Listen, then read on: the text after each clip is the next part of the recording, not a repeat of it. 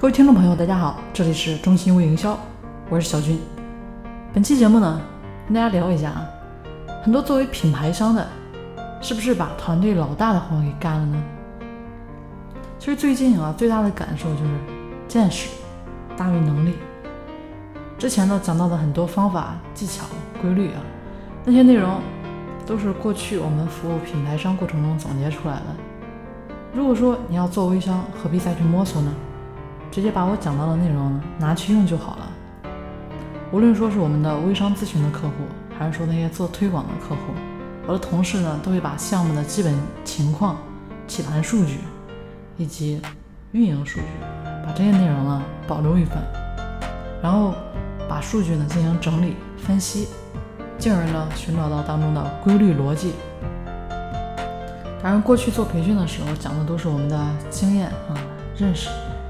但是今天呢不一样了，因为有大量的数据做支撑，我们会把数据背后的逻辑规律讲出来，这样的内容呢才是有价值的。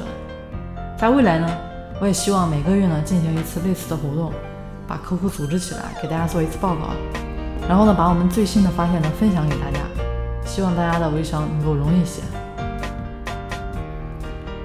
那昨天结束的时候呢，我在想啊，如果说没有这么多的数据做支撑，对吧？那会是怎么样的一个局面呢？至少说没有今天这样有的放矢吧。所以说无论如何呢，大家一定要学会坚持和做对的事。突然呢，也就有一种柳暗花明的感觉，感觉终于熬出来了。创业的路上，如果说你没有经过长久的煎熬，你是难以体会到这种感觉的。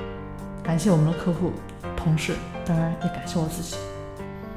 今天呢，分享一个有价值的观点给你，而这个观点呢，也正是很多品牌商难以发现的误区，因为没有搞明白本质的内容，虽然很努力，但依然很失败。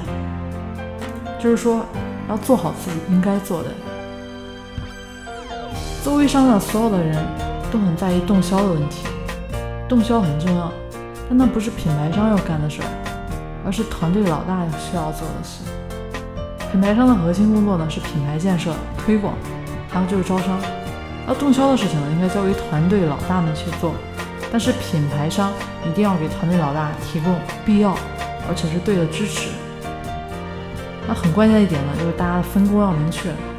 这边见过很多的品牌商，他们觉得动销很重要，于是呢，品牌商就直接干预，或者说参与到动销这个环节。一方面，团队老大的作用呢没有被发挥出来。就把团队老大呢也搞得无所适从。另一方面，招商和品牌推广的这些事情也没有做好。那如果是这样，对吧？啊，反倒很悲哀，对不对？所以一定要做到敬畏知识。